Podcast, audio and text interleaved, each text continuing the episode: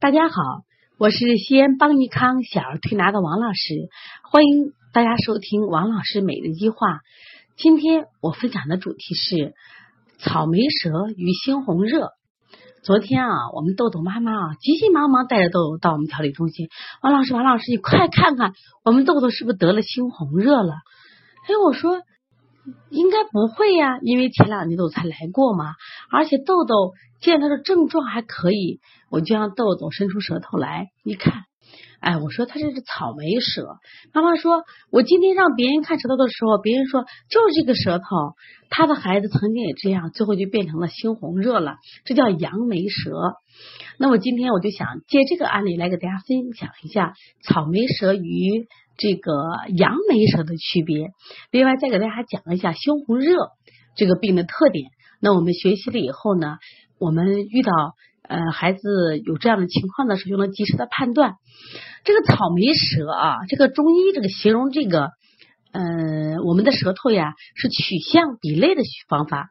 你看，我们草莓是红红的，上面有一些白点点。那所谓的草莓舌，它舌质红的，上面一般都有白苔。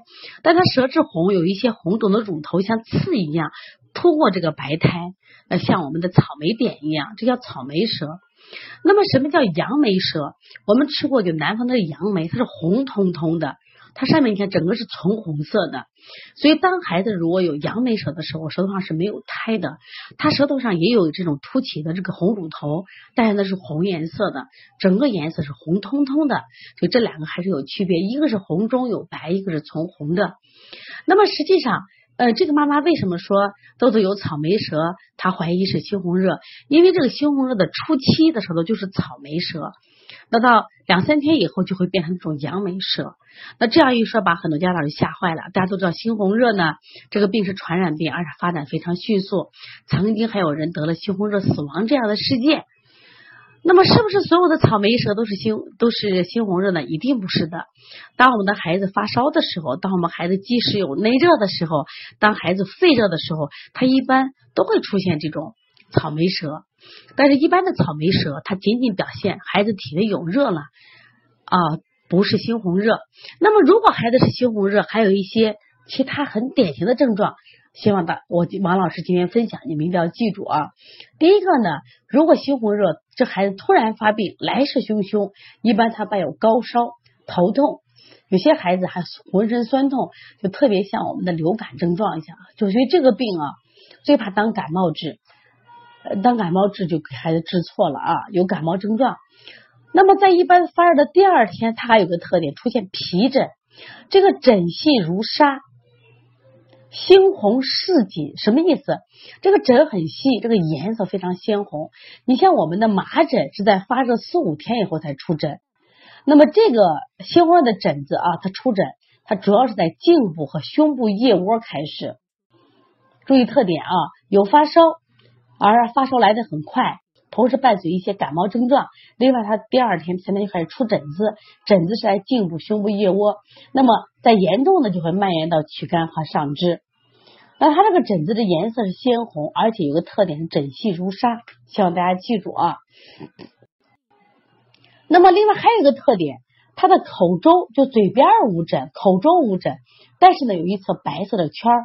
我们称为口周苍白圈，这是猩红热的病的特点。所以你不能光以这个舌头来判断，你看他有这个口周苍白圈，但是呢，不是说一发烧就有这样的症状，他有时间是随着发烧的进程，有症状才出现了啊。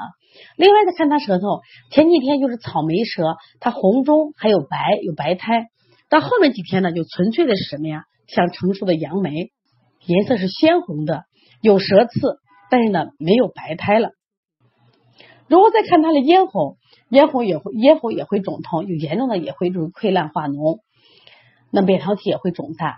另外呢，这个病呢，如果到医院去检查，它是细菌感染，你不像我们的手足口病、咽峡疱疹，他们都是病毒感染，而这个病呢，它就是细菌感染。细菌感染的话，那我们就可以用抗生素啊。据说呢，用什么最好？青霉素是最好的啊。但是这个病因为是传染病，传病迅速，所以我今天的分享啊，也希望家长这个病多观察。